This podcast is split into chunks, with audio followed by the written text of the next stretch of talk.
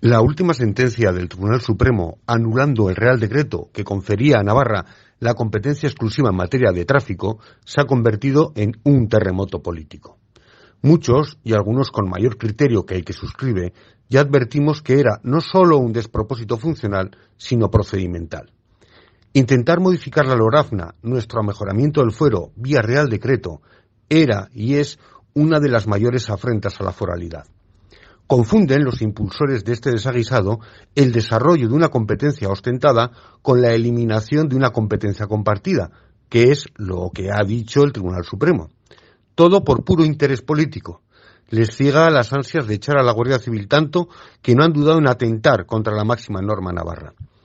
El desarrollo de los derechos históricos de Navarra, anclados en la disposición adicional primera y fundamentados en el pacto, tiene sus normas y sus límites, y en esta ocasión ha sido el gobierno de Navarra y el gobierno central quienes los han vulnerado.